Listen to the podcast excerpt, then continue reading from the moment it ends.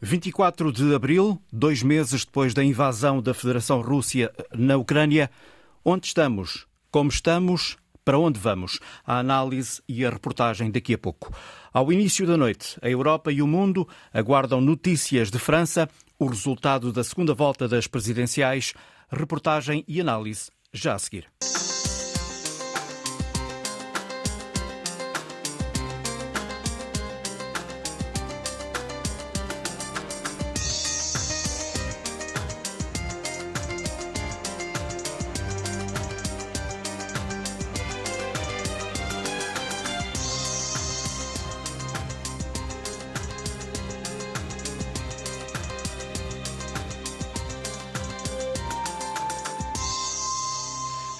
Emmanuel Macron a caminho do segundo mandato?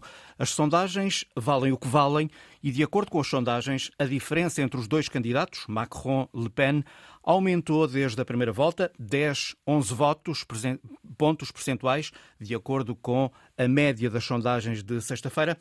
E por que razão, à luz das sondagens, Marine Le Pen não consegue estreitar a diferença em relação a Macron? E que papel terá hoje, na segunda volta das presidenciais, o eleitorado, jovens sobretudo, o eleitorado que apoiou o candidato sensação, Mélenchon, na primeira volta há duas semanas? Vamos ao encontro do enviado da Antena 1 à França, Mário Rui Cardoso. Ele está numa mesa de voto na periferia da imensa região de Paris. Mário, numa altura em que é possível saber o número oficial quanto à participação eleitoral até o momento? Boa tarde, Sé. Eh, sim, começando justamente pelos números da afluência às urnas durante a manhã, números divulgados nesta última hora, a participação foi eh, de 26,4% dos eleitores registados para votar, quase um ponto mais do que na primeira volta, mas quase dois pontos abaixo da participação eh, registada neste mesmo período nas eleições há cinco anos. Eu estou numa mesa de voto na localidade de Aulnay-sous-Bois, é uma localidade na periferia de Paris onde vivem 10 mil pessoas de origem portuguesa. Estou na escola Jean d'Ormisson, Jean d'Ormesson, eh, é assim eh, o nome da escola, Jean d'Ormesson, eh, numa mesa de voto que é presidida por Paulo Marques, vice-presidente da Câmara de Aulnay-sous-Bois. Boa tarde, Paulo Marques. Obrigado por estar connosco. Começando pelos dados da afluência às urnas esta manhã, mais um ponto do que no período da manhã na primeira volta, mas menos dois do que eh, no mesmo período nas eleições anteriores, há cinco anos. Uma abstenção elevada pode favorecer algum dos candidatos, na sua opinião? Uma, uma, uma fluência que está um, ligeiramente menor Uh, também estamos em períodos de férias escolares, então toda a região. Férias de Páscoa, não é? É, uh, toda a região de Paris está, está de férias desde sexta-feira, a região de Lyon também está de férias, já é o segundo período de, de, de, segunda semana de férias, mas é óbvio que muito provavelmente pode, pode influenciar uh, a votação, nomeadamente para Marine Le Pen, que ela beneficiá-la? Beneficiá-la, penso eu, porque Macron já teve os votos de, de de Valérie Pécresse à primeira volta, o que lhe permite já ter pouco, não tendo feito 5% a Valérie Pécresse, da direita já pode somente dar 2% a Emmanuel Macron. Foi provavelmente por isso que ele andou fora em sítios onde ele tinha que chamar, nomeadamente à esquerda, os votantes de Mélenchon, que foi o terceiro classificado na primeira volta, na primeira volta com mais pontuação e obviamente tiveram que falar uh, uh, ao maior número de, de população, mas é verdade que uma abstenção faz com que uh, Marine Le Pen possa eventualmente ter, é, ter algum benefício de, dessa abstenção. O Paulo Marques uh, também é presidente da Cívica, associação que representa os autarcas de origem portuguesa aqui em França. Há hoje 7.500 autarcas de origem portuguesa a trabalhar uh, nas mesas de voto por toda a França. Sim, a maioria são presidentes de mesas de voto, pelas suas funções de autarcas, têm a obrigação de estarem a presidir as mesas de voto. Como é seu caso, aqui a presidir esta mesa de voto aqui em Aulnay-sous-Bois, na escola Jean d'Ormesson. Exatamente, sabendo que é uma participação benévola, não é como em Portugal, uh, não, há, uh, não há financiamento para pagar o dia dessas mesas de voto, então estamos a falar de benévolos, autarcas e depois mesas de voto, como aqui temos várias pessoas que de origem portuguesa que também têm essa, esse potencial de, de, de fazer viver a democracia, sabendo que há um grande problema, é que não temos assessores nem de Marine Le Pen, nem de Emmanuel Macron. Isso é uma forte problemática, seja... É um problema porquê, eh, Paulo Marques? O problema é porque se não fosse esses benévolos uh, a fazer viver. Trabalham a título gratuito. Sim, mas se uh, a lógica faria com que cada candidato teria que ter para as mesas de voto em França os seus uh, assessores. Tais mas, voluntários que, é, que e não é o caso. Uhum. E não é o caso. São pessoas que não fazem política, que vêm porque nós pedimos, solicitamos e que vêm, mas é uma forte dificuldade. Aliás, há algumas mesas de voto que não conseguem uh, funcionar e abrir a horas. 7.500 autarcas, Paulo Marques, é a maior representação democrática portuguesa ou de origem portuguesa num país estrangeiro, não é? Sim, é verdade, houve uma evolução muito interessante. 2001, a primeira vez que os portugueses sem nacionalidade francesa podiam votar um, e tudo foi um, eh, com, com, com, números acrescidos de participação. Passamos de 2008 de 4 mil autarcas a mais de 7.500 autarcas em 2020. Eh, e isso é, é, é interessante porque um, é verdade que são franceses, a maioria, uh, perto de 80%, 80% uh, mas há uma uma dinâmica, há uma visibilidade, há sempre uma aproximação com Portugal. Aliás, a Associação dos Autarcas de Origem Portuguesa em França, a Cívica, é a única, eh, mesmo das outras comunidades existentes em França, que consegue eh, aliar eh, a sua a sua nacionalidade francesa com a sua nacionalidade portuguesa e fazer com que haja uma boa, uma boa articulação entre essas duas realidades, esse, esse sentimento de pertença eh, tanto à França como a Portugal. Não é o que dão as sondagens, mas uma eventual vitória eh, de Le Pen nestas eleições pode prejudicar de alguma maneira a comunidade portuguesa e luso-descendente em França, Paulo Marcos? É provável, se nós uh, iremos ver, uh, para já a Associação Cívica já não poderá existir porque tem que se escolher entre França ou Portugal. E aí tem que escolher entre a nacionalidade de um país ou do outro, não é? É, e sobretudo, e sobretudo que ela uh, quer quer dar mais regalias aos mononacionais eh, franceses. Eh, mas isso é quando se faz uma projeção desde os anos 90, onde, onde com o pai e depois ela, tudo o que foi dito durante muitos anos. É uma grande, uma grande dúvida, e isso eu pessoalmente que falo, porque obviamente a Associação dos Autarcas não tem, não tem, tem sendo plural, eh, não se pode implicar eh, para uns ou para outros, mas a minha opinião eh, pessoal, obviamente, que seria dramático para a nossa comunidade, porque nós atualmente sabemos qual é o pacote do, da prenda de Natal, não sabemos o que há dentro da prenda de Natal. E nós vimos, uh, nomeadamente com esta guerra que nós uh, vivemos, uh, que o, o, dito por não dito, vê-se uma Rússia com um presidente que diz algo, mas não faz o que diz.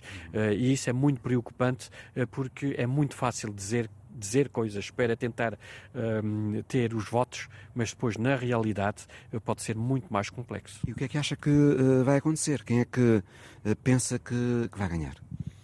Não, obviamente eu, eu votei Emmanuel Macron porque é óbvio temos que saber de onde é que vimos, lembrar-nos de quando os nossos pais vieram para cá, os nossos avós, o avô veio cá, teve, teve no norte da França e não esqueço que foi muito complicado e, e quando chegou a Segunda Guerra Mundial teve que sair de França e, e tornar para Portugal e para o sul de França e a verdade não podemos esquecer de onde vimos e é essa particularidade que os portugueses ou, ou franceses de origem portuguesa têm é de não esquecer. A democracia foi recente é muito recente em Portugal. Mesmo se nós éramos novos, eu tinha 4 anos, mas ouvi a minha mãe uh, dizer que era professora de português cá, um, uh, as colegas professoras francesas, uh, tu es libre, tu es libre, ton pays é livre, o teu país é está livre. livre.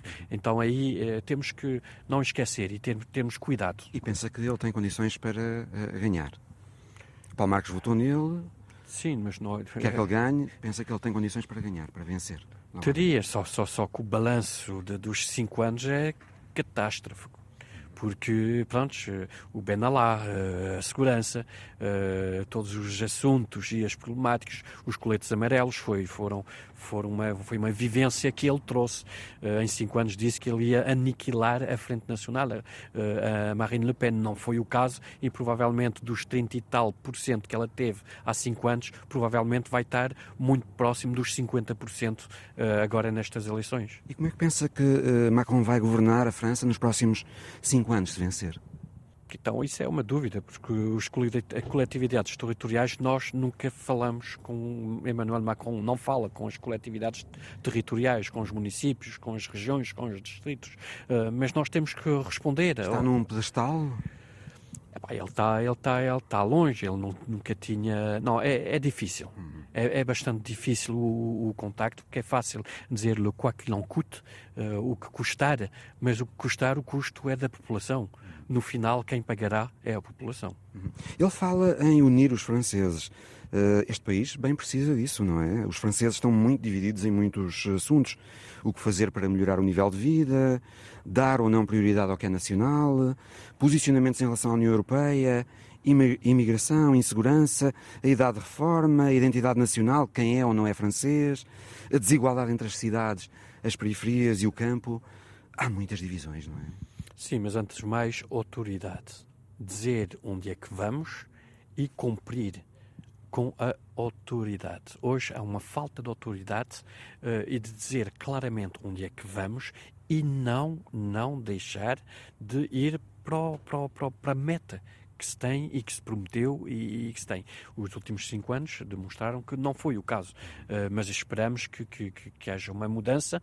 Uh, é sempre a fé, a fé é que faz com que uh, esperar. França é um grande país e não podemos estar alheios da realidade e a França tem que estar, como dizer, a França tem que estar avec un bon esprit, tem que estar um boa. Espírito, sim, sim. É, e tem que Saudável. Estar, é, estar forte, uh, mas implicando as suas populações. É obrigatório uh, ter, tar, tar, ter essa aproximação e a aproximação vem pelas autarquias, pelos eleitos locais. E se Marine Le Pen acabar por vencer? Como vê a França com Le Pen?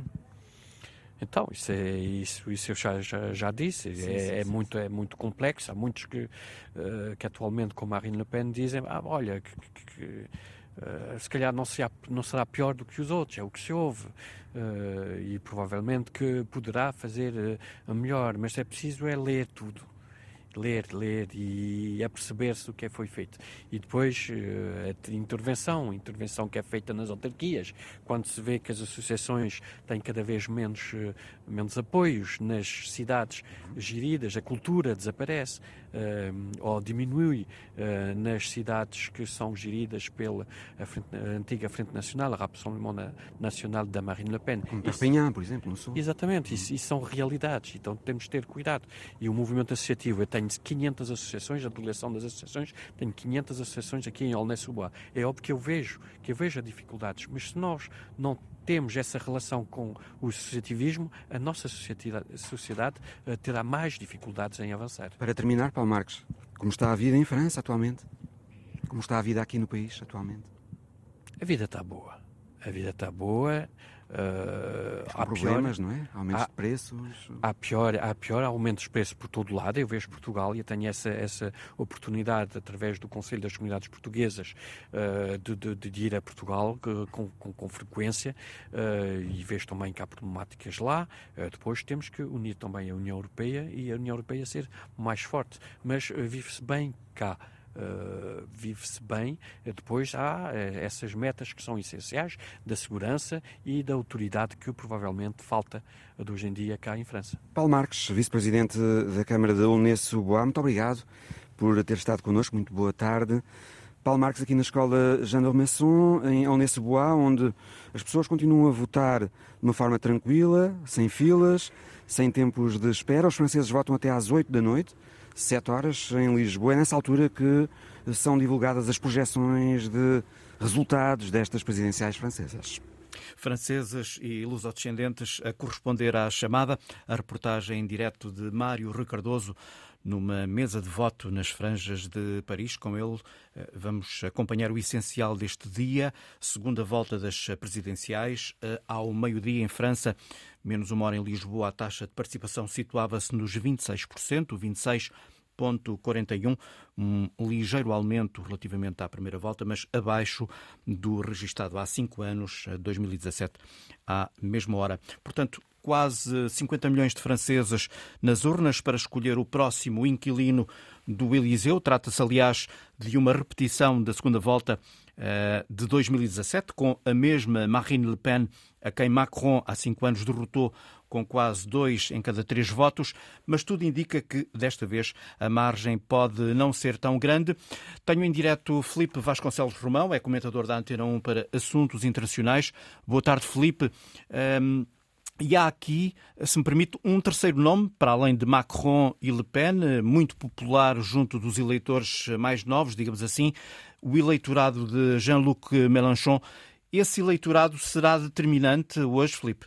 Olá, bom dia. Uh, será, será importante, sobretudo, perceber uh, ao nível da, da participação uh, que, que, vai, que vai ter, se vai pender mais para a abstenção ou se vai mobilizar mais por Macron um, e que percentagem também, que haverá uma parte que vai votar, que irá votar em Marine Le Pen. Eu julgo que há aqui um, um aspecto importante em relação a, a cinco anos. Mélenchon desta vez foi mais afirmativo na sua rejeição a Le Pen. Eh, há cinco anos ele estava mais enquistado num discurso de, são, do estilo, entre aspas, são todos iguais, um, e desta vez foi mais perentório na rejeição a Le Pen.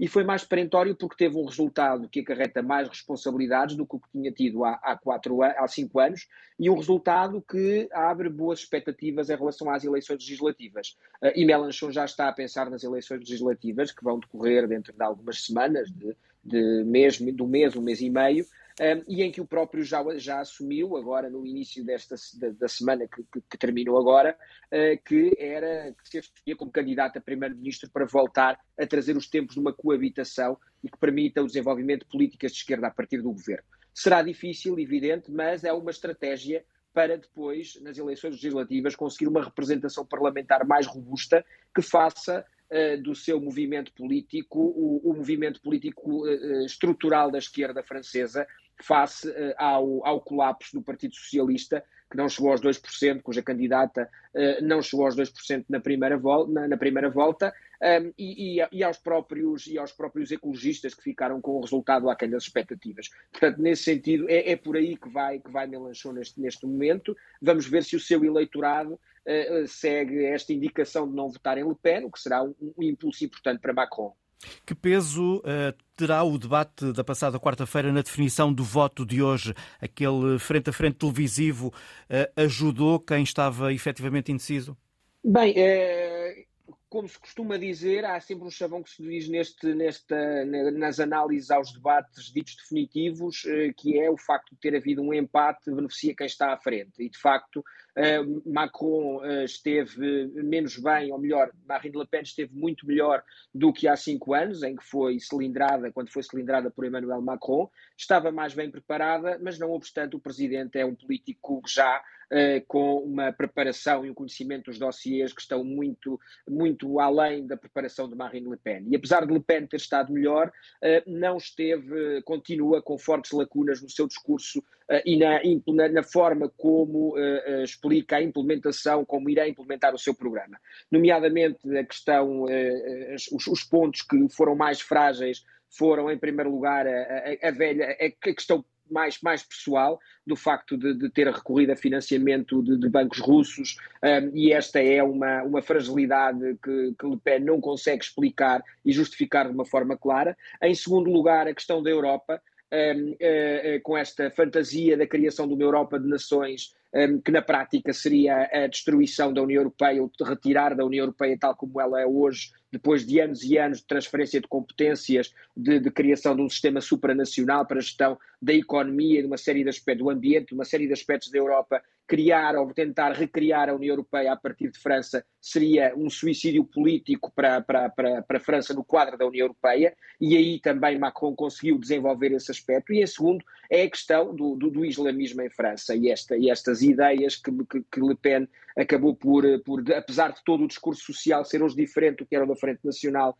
de Jean-Marie Le Pen, mas do ponto de vista da, da, da, relação com o islamismo, há aqui uma, há aqui uma questão com, do, com, com o Islão, há aqui uma questão complicada uh, e, e, e, Macron conseguiu apontar esse, esse, esse, esse, esse problema a Le Pen quando a acusou de estar, de tentar uma nova guerra civil se proibisse, por exemplo, a utilização do véu uh, na, na, na, rua, na, no espaço público, o que é contra todas as tradições uh, de, de, de, laicismo de França e de liberdade, sobretudo liberdade em França. Portanto, Macron esteve melhor, uh, ligeiramente melhor, não tão bem como há cinco anos, porque Le Pen justamente esteve, esteve bastante melhor do que há cinco anos. Se o debate fosse avaliável com um empate, isto talvez explicasse esta subida ou esta manutenção de ligeira subida que no final da semana, na quinta e na sexta-feira, as sondagens revelaram em relação a Emmanuel Macron.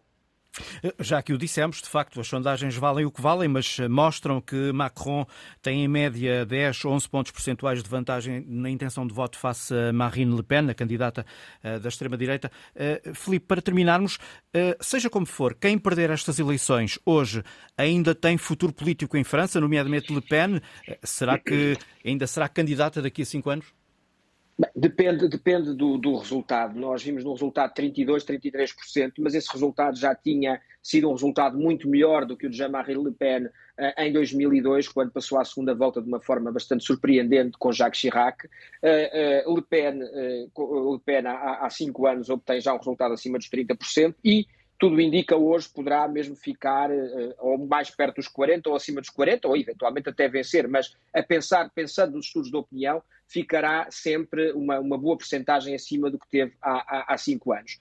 Uh, e, e, e, é hoje a líder da oposição, e nestes cinco anos, apesar de ter tido aqui uh, uh, o surgir de, de Zemmour como um candidato que chegou a, a pressioná-la nas sondagens como um candidato com um discurso ainda mais radical em algumas áreas, nomeadamente em relação ao Islão, mas o facto é que Le Pen se consolida como, como a, líder, a, líder, a líder da oposição.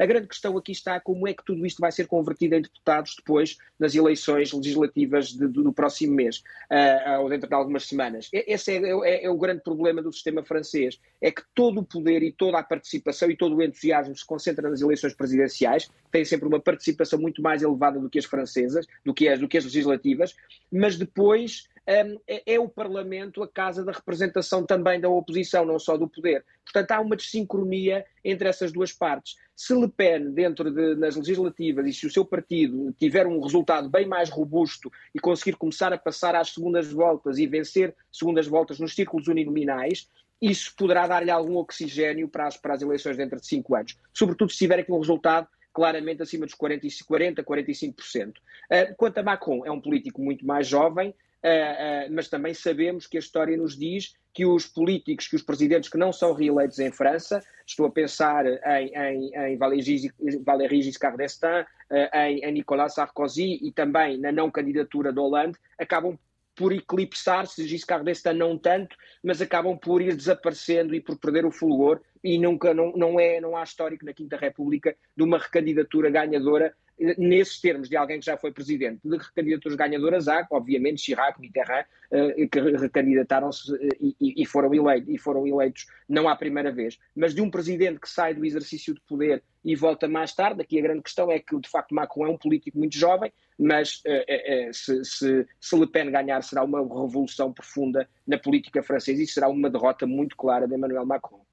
Obrigado, Felipe Vasconcelos Romão, comentador da Antena 1 para Assuntos Internacionais.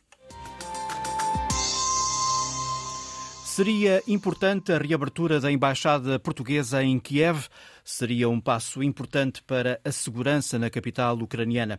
É o desejo da embaixadora da Ucrânia em Portugal, Ina Onivets, esta manhã em entrevista à agência Lusa. Ela gostaria que Portugal e outras embaixadas regressassem a Kiev e diz que tem mantido contactos com o governo português nesse sentido, nomeadamente com o ministro dos Negócios, com o ministro João Gomes Carvinho, o ministro dos Negócios Estrangeiros, justamente, que aliás poderá até mesmo visitar a capital ucraniana.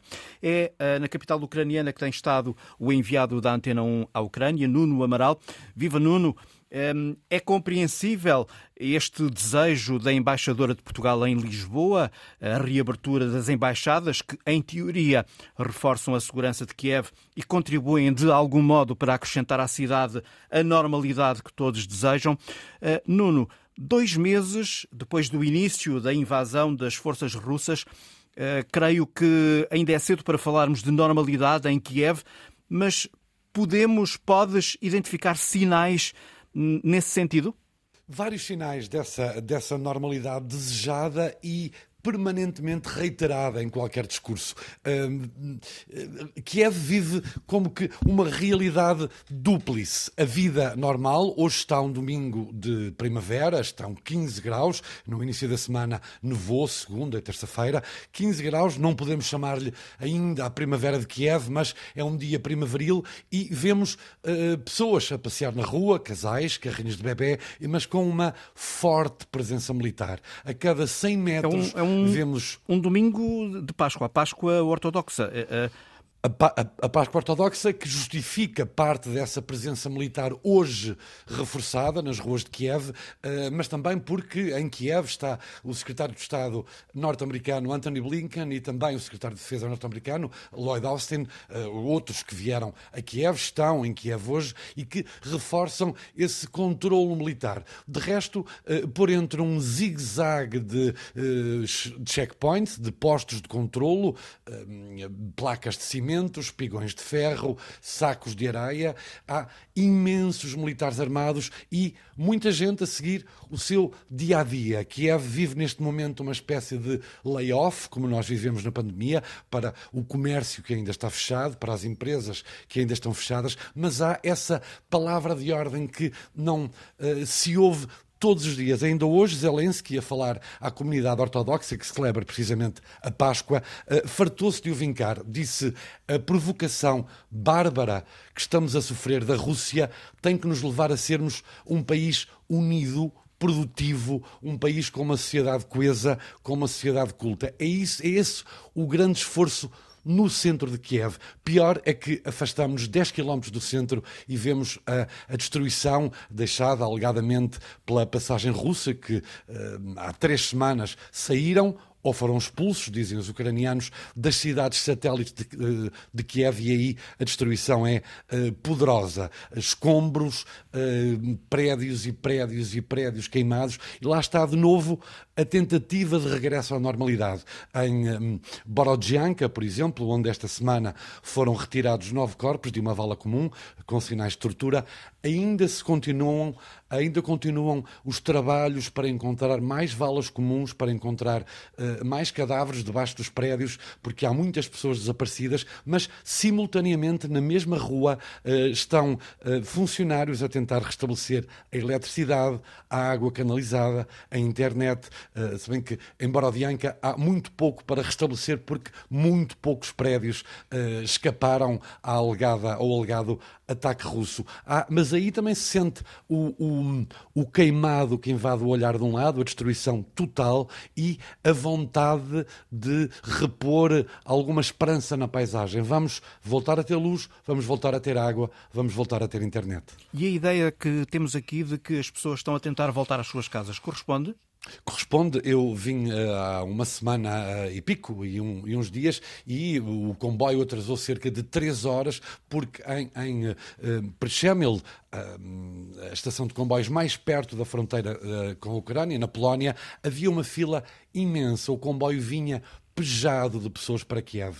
Uh, pessoas que vinham regressar a casa, que estiveram na Polónia, uh, que estiveram na Alemanha, que estiveram em França e que neste momento voltam à cidade, para isso mesmo, para tentar uh, restabelecer um cotidiano que não se sabe muito bem como será uh, daqui para a frente, nem quanto tempo, por quanto tempo esta paz durará. Falamos com os habitantes de Kiev, chamados Kienu em uh, ucraniano, e, e, e, muitos deles dizem sim, sim, as coisas estão a melhorar, já estou a trabalhar, mas não sabemos se Putin vai voltar. Sabe-se que teme-se que uh, uh, o líder russo uh, não perdoa o, o, ataque ao navio de guerra Mosca, não perdoa que as tropas russas estejam, tenham sido afastadas dos arredores de Kiev e, e, portanto, não lhes chegará a abrir o corredor que pretende Kharkiv, Mariupol e Odessa, sendo que está muito perto de Odessa, em Kherson, e a atacar fortemente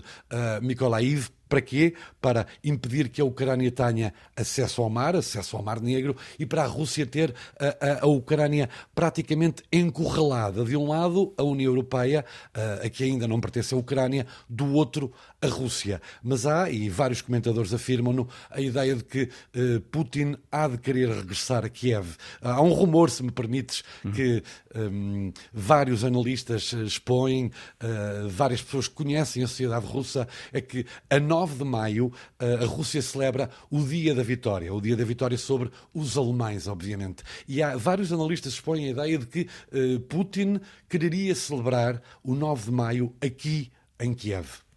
Eh, Nuno, na próxima semana, como sabemos, o secretário-geral da ONU vai a Kiev. Não sei se já tiveste a oportunidade de perceber se é uma notícia efetivamente acarinhada, digamos assim, pelos ucranianos com quem tens falado, ou se é vista como uma visita, eh, digamos, demasiado tardia demasiado tardia e com a ordem errada, disse Zelensky ontem à noite numa conferência de imprensa. Palavras pouco agradáveis para receber um convidado como António Guterres, o secretário-geral da ONU, que amanhã, eh, depois da manhã, perdão, terça-feira vai a Moscovo e diz Zelensky que não se percebe porque vai a Moscovo primeiro, nas palavras dele, porque visita o agressor bárbaro e cruel primeiro e vem depois a Kiev. Mas obviamente que os habitantes de Kiev sentem eh, que é um abraço do mundo essa visita de António Guterres. Uh, Kiev, que é uma cidade que só esta semana uh, já recebeu uh, o presidente do Conselho Europeu, Charles Michel, o, o presidente do governo espanhol, Pedro Sánchez, também a primeira-ministra dinamarquesa e hoje secretário de Estado norte-americano e secretário de Defesa. É quase que um roteiro obrigatório que o presidente ator, eh, mestre em comunicação, em redes sociais, consegue atrair parte do mundo eh, a quem pede quase sempre as mesmas coisas. Ajudem-nos, deem-nos armas. Eh, para Zelensky terá desistido de pedir que seja fechado o espaço aéreo na Ucrânia, como zona de exclusão aérea, mas pede armas, pede ajuda humanitária, pede apoio e reforço das sanções uh, aos russos. Agora, obviamente que a visita de António Guterres, do secretário-geral da ONU, esta quinta-feira, não é uma visita qualquer, uh, está um, ajuda a reorganizar a sociedade ucraniana. Uma visita que o Nuno Amaral, enviado da Antena 1 à Ucrânia, Kiev, vai acompanhar. Obrigado, Nuno. Tenho em direto o Major-General João Viegas Borges, doutorado em Ciências Sociais, Ciências Militares, mestre em Estratégia, professor universitário, conferencista, enfim, autor eh, de ampla obra na área eh, da estratégia, da história, da segurança e defesa. Obrigado, Sr. General, por estar connosco para nos ajudar a perceber em que ponto está, eh, em que fase está a guerra na Ucrânia porque há precisamente dois meses acordámos, certamente perplexos com a notícia do início da invasão russa hum, na Ucrânia. General, esta guerra parece ter ainda todos os condimentos para se manter, para, para continuar, ou antecipa aqui algum dado, algum sinal, algum volte-face, digamos assim, que permita pensar o contrário? Hum, muito boa tarde, Vieira Borges, desculpa a pequena correção, é Vieira Borges. Vieira Borges, peço desculpa. Eu, eh, em primeiro lugar, ao fim de dois meses e neste dia de Páscoa Ortodoxa, e obviamente é Páscoa porque o calendário juliano é diferente do nosso gregoriano, eu, eu, eu identificaria, se me permite, antes de responder à sua questão, exatamente três grandes palavras para aquilo que se tem passado há dois meses, desde o dia 24. É destruição da parte dos atacantes, resistência da parte dos defensores e impotência da parte da comunidade internacional. Eu penso que isso fica subjacente nas vossas entrevistas uh, e fica subjacente dos vossos comentadores. Ao longo destes dois meses, uh, é isto que temos assistido um, ehm, e o que não nos dá muita esperança, fruto sobretudo desta impotência da comunidade internacional e, e talvez daquilo que é o revisionismo das relações de poder no sistema político internacional, independentemente de nós sabermos que estamos a transformar o mundo em duas partes, democracia e autocracia, eh, não nos dá muita esperança, mas nós temos que acreditar na esperança, sobretudo no dia de Páscoa, da ressurreição, de, de repensar o mundo, eh, e é importante aproveitarmos todas as oportunidades, e é importante que nós mesmos, e somos todos atores, e em particular os jornalistas têm um peso muito grande, eh, e nós que estamos a comentar também, obviamente, naquilo que transmitimos ao, aos, aos, nossos povos, um, ehm, com mais ou menos liberdade, mas é importante ter sempre essa esperança de que a diplomacia vai funcionar, muito mais importante que estar a fazer críticas da data da negociação, ou da pressão assim, ou da pressão no outro sentido. É importante acreditarmos, fazermos tudo no sentido de também alterarmos essa mentalidade eh, negativa dos períodos da guerra e transformá-la numa mentalidade construtiva, positiva, pensar na paz, pensar na reconstrução. E, foi muito bom ouvir agora esta reportagem há pouco, pelo menos da cidade de Kiev.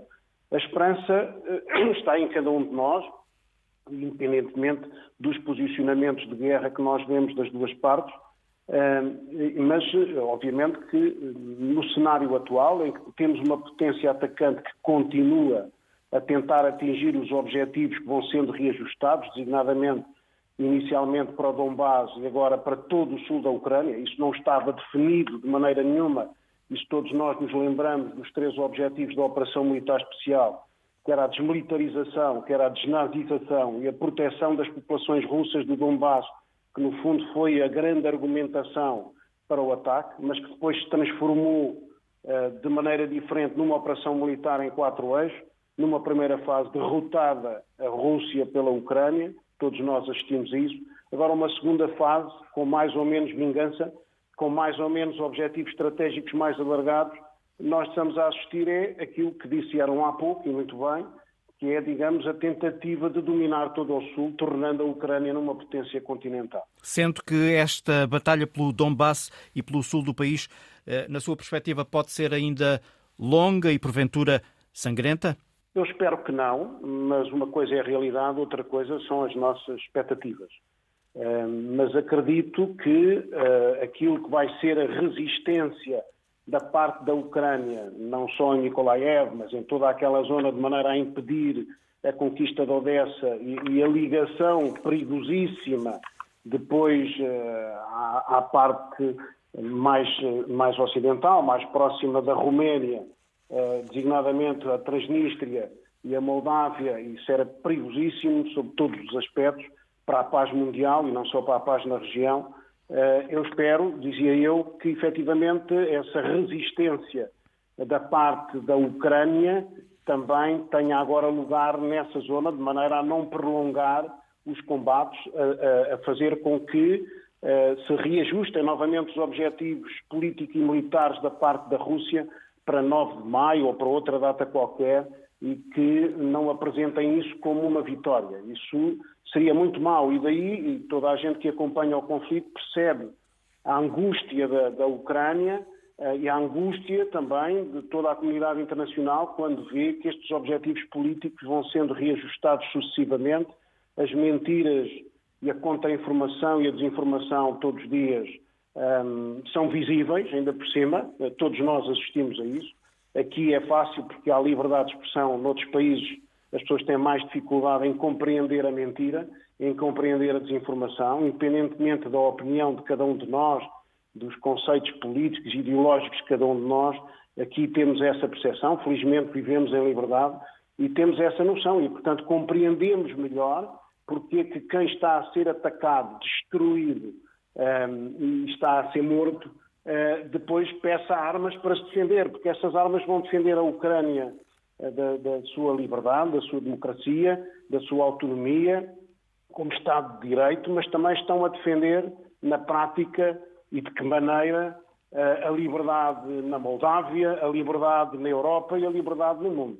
Uhum. Uh, General uh, Vieira Borges, obrigado por uh, ter estado connosco. Foi um gosto ouvi-lo, a sua reflexão sobre a guerra na Ucrânia, a invasão das forças russas na, na, Ucrânia, dois meses depois do início deste conflito. Tenho também em direto Bernardo Pires de Lima, especialista da Antena 1 em assuntos internacionais. Bernardo, o secretário-geral da ONU vai encontrar-se com Vladimir Putin e com um, o presidente Zelensky na próxima semana estará, portanto, em Kiev. De concreto, o que é que podemos esperar destes encontros? Boa tarde. A crítica foi crescendo em relação ao papel uh, um pouco apagado uh, do secretário-geral. E há razões para, para essas críticas, também, críticas e também há razões para se perceber porque é que uh, o espaço de mediação, de equilíbrio, se quiser chamar, eh, tardou a ser encontrado e que resulta nesta, neste périplo pelas duas capitais. Em primeiro lugar, porque o secretário-geral, desde a primeira hora, que foi muito explícito sobre os termos da condenação à invasão e, portanto, colocou-se imediatamente, sem reservas, e bem, devo dizer, do lado da Ucrânia. E, portanto, a partir desse momento, eh, assumiu o risco de uh, estreitar o seu papel no conflito. E esse papel uh, que se esperaria, a expectativa internacional seria de que fosse bastante mais eficaz, ficou refém desse posicionamento inicial. que, não, que, na minha perspectiva, não poderia ter outra natureza, uma vez que o secretário-geral deve ser o garante do cumprimento e do respeito pelos princípios da Carta das Nações Unidas. E, portanto, uma vez que ela é violada uh, em vários preceitos, o secretário-geral uh, tomou uma posição pública que, obviamente, que lhe reduziu o espaço no diálogo com Moscou. Portanto, demorou tempo a encontrar esse, esse diálogo, apesar de tudo, e eu aqui não atribuiria a relevância que se tem dado sobre Uh, se visita primeiro a capital russa e depois a capital ucraniana, as condições são as que são. Nestas, nestas situações, os périplos diplomáticos resultam uh, das condições existentes, não são perfeitas, uh, não são moldadas muitas vezes pelos intervenientes, são moldadas pelos factos e, portanto, são resultado de um conjunto de variáveis que se vão acumulando ao longo dos meses. E, portanto, é o périplo possível, dir-me-ão. Uh, devia ser de outra maneira, uh, já devia ter acontecido. Há constrangimentos que eu aqui já expus e eu acho que é preferível que aconteça do que não aconteça. Isso não, para responder agora diretamente à pergunta, isso não leva a que a expectativa seja muito elevada. Uh, em primeiro lugar, porque não vai resultar em nenhum tipo de ação do secretário-geral que possa desbloquear, penso eu, uh, o Conselho de Segurança. Ele está bloqueado antes da guerra, durante a guerra e continuará depois da, da guerra, penso eu, porque o poder da, da Rússia é um poder uh, diferenciador através do veto e, portanto, não, não alinhará, e da China também, não alinhará com nenhum tipo de condenação a si próprio, como é evidente. Uh, em, em, em, razão de, de, se poder encontrar aqui um, um modus operandi mais duradouro sobre corredores humanitários. Uh, acho que é, é, muito por aí que a visita vai acontecer, mas também não estou certo que haja vontade uh, por parte da Rússia que isso aconteça. Portanto, pode haver esporadicamente de curta duração, uh, mas não me parece que haja condições para a Rússia manifestar uma predisposição para corredores humanitários que implicariam também um cessar-fogo por mais, mais tempo e isso uh, é contrário às ambições militares no terreno. Portanto, eu baixaria as expectativas das visitas e diria que é preferível que ela aconteça para que o secretário-geral também não passe ao lado uh, deste, digamos, deste circuito diplomático, mas não teria uma expectativa muito elevada sobre os resultados. Hum. Isso leva-me a uma outra questão. Dois meses depois, por que razão a Rússia não está ainda verdadeiramente interessada uh, na negociação de um acordo que acabe com a guerra pela via uh, diplomática, aparentemente ao contrário da disponibilidade do presidente Zelensky? É, a razão é evidente porque a Rússia só entende que a sua vitória está garantida quando atingir os objetivos desta segunda fase. Os objetivos da primeira fase redundaram num enorme fracasso. Seria uma guerra de curta duração, rápida, relâmpago, que tomasse o poder em Kiev e alterasse totalmente a história futura da Ucrânia. Essa visão maximalista não aconteceu pelas razões que nós conhecemos, seja por fracasso próprio da ação russa, seja pelo nível de resistência e de coesão internacional à volta da Ucrânia.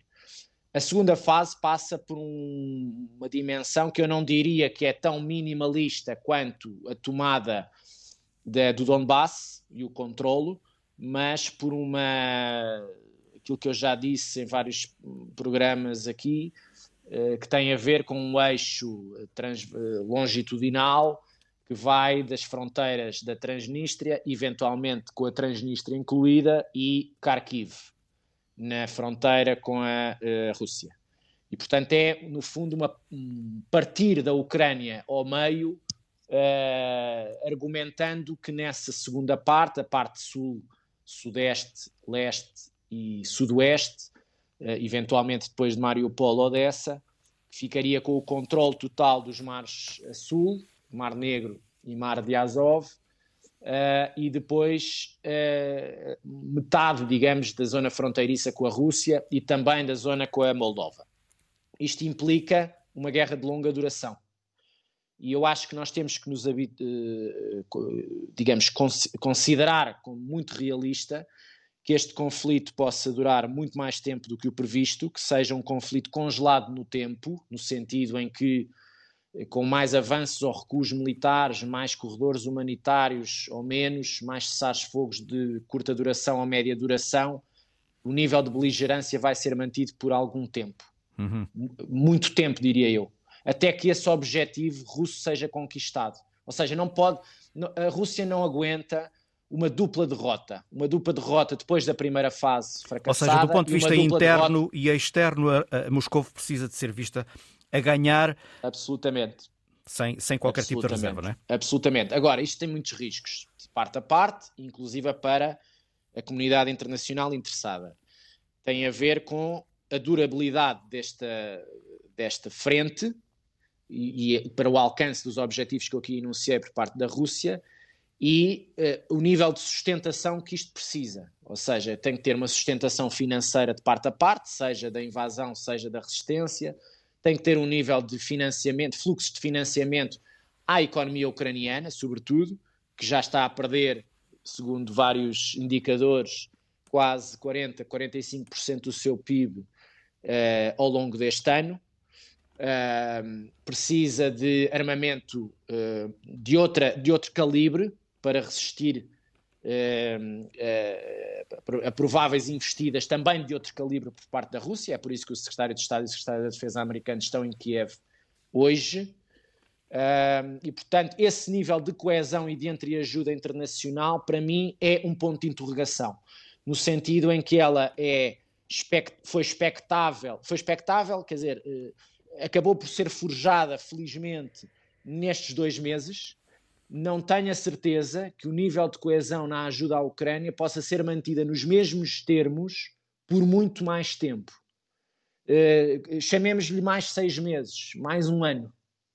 Uh, precisamente porque também há dificuldades do lado dos, de quem ajuda, dificuldades logísticas, dificuldades militares, dificuldades económicas, uh, e depois porque há um cansaço também no acolhimento é uma frente de guerra que não tem um fim à vista. E, portanto, para as opiniões públicas pode começar, não digo que seja igual em todos os Estados eh, da NATO, mas pode ser, começar a ser difícil, ao fim de um certo tempo, justificar sem, uh, uma, sem um fim à vista, sem sinais de qualquer tipo de, de digamos, de, de posição que, que se veja uma luz ao fundo do túnel no fim do conflito, que se continue a justificar perante as opiniões públicas um, um auxílio tão duradouro a uma das partes.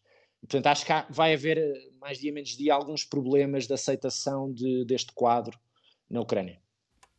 Obrigado, Bernardo Pires Lima, especialista da Antena 1 em assuntos internacionais. Abordámos aqui com ele e também com o general hum, Vieira Lopes. Eh, abordámos aqui a questão da Ucrânia. Ucrânia, 60 dias, 60 dias de guerra, dois meses depois da invasão da Federação Russa na Ucrânia.